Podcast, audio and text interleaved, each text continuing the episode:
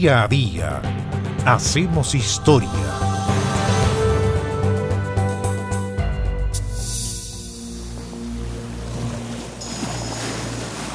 El 20 de noviembre del año 1820, a unos 3.700 kilómetros al noroeste de la costa de Antofagasta, un cachalote de unas 80 toneladas atacó el barco estadounidense Essex y lo hundió.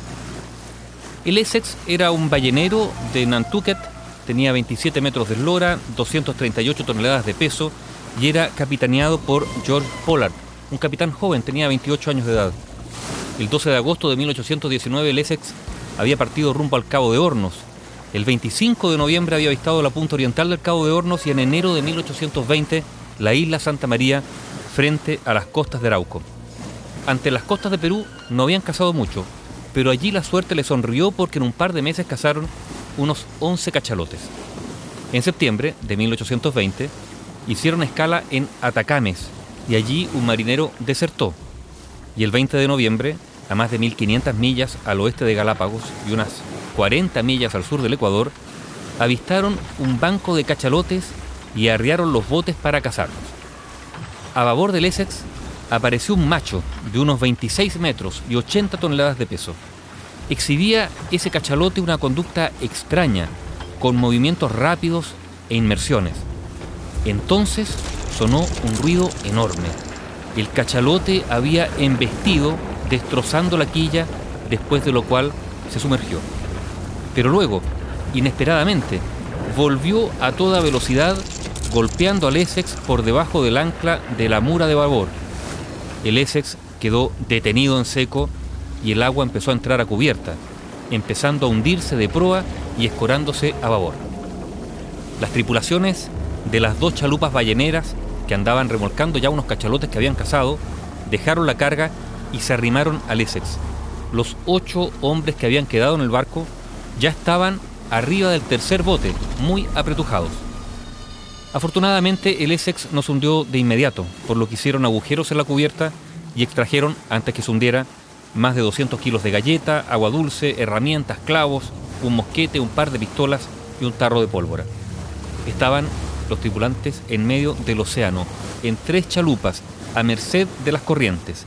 El viento levantaba olas que pasaban por encima de los botes y tuvieron que elevar la altura de los costados con tablones de los restos del Essex.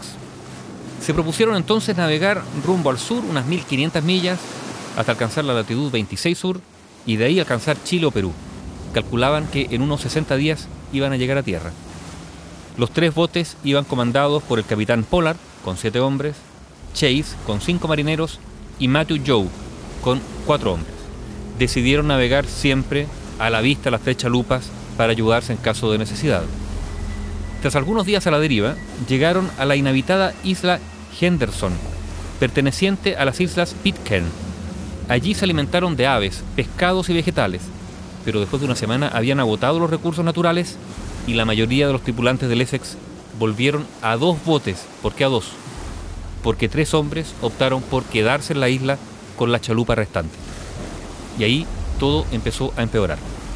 La desnutrición en medio del océano les produjo diarreas, síncopes, debilitamiento, edemas, y empezó a provocar comportamientos extraños y violentos. Los marineros tuvieron que recurrir a beber su propia orina. Además, en una de las tantas tormentas que sufrieron, los dos botes se separaron. Uno por uno, los hombres del Essex fueron muriendo. Los primeros que murieron fueron amortajados en sus ropas y sepultados en el mar, siguiendo la costumbre marinera.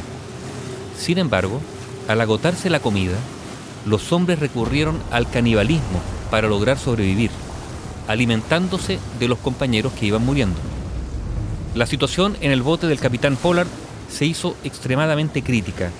Los hombres incluso llegaron a realizar un sorteo para determinar quién tenía que morir para alimentar al resto y asegurar la supervivencia. Un joven llamado Owen Coffin, primo del capitán Pollard, perdió el sorteo. Un nuevo sorteo debió hacerse para determinar quién iba a ser el verdugo. Y este fue su joven amigo Charles Ramsell. Algún tiempo después, Brasila Rey en ese bote también murió. Los dos sobrevivientes que quedaban en esa chalupa, el capitán Pollard y Ramsdell, subsistieron royendo los huesos de Coffin y Ray. 95 días después del hundimiento del Essex, ese bote fue rescatado por el ballenero Dauphin. Ambos hombres estaban tan disociados, tan moribundos, que ni siquiera notaron que había un barco al lado de ellos. Por su parte, Benjamin Lawrence, Owen Chase y Thomas Nickerson sobrevivieron por su lado en medio de medidas desesperadas similares también con canibalismo y fueron rescatados por el barco mercante británico Indian 93 días después del naufragio del Essex. Estos cinco sobrevivientes fueron reunidos en Valparaíso, donde informaron de los tres hombres varados en la isla Henderson, que fueron rescatados cuando ya se encontraban también al borde de la muerte. La tragedia del barco ballenero estadounidense Essex, embestido por un gigante cachalote en el Océano Pacífico el 20 de noviembre de 1820 y que fue inspiración para la novela Moby Dick de Herman Melville. Bio Bio, la radio con memoria.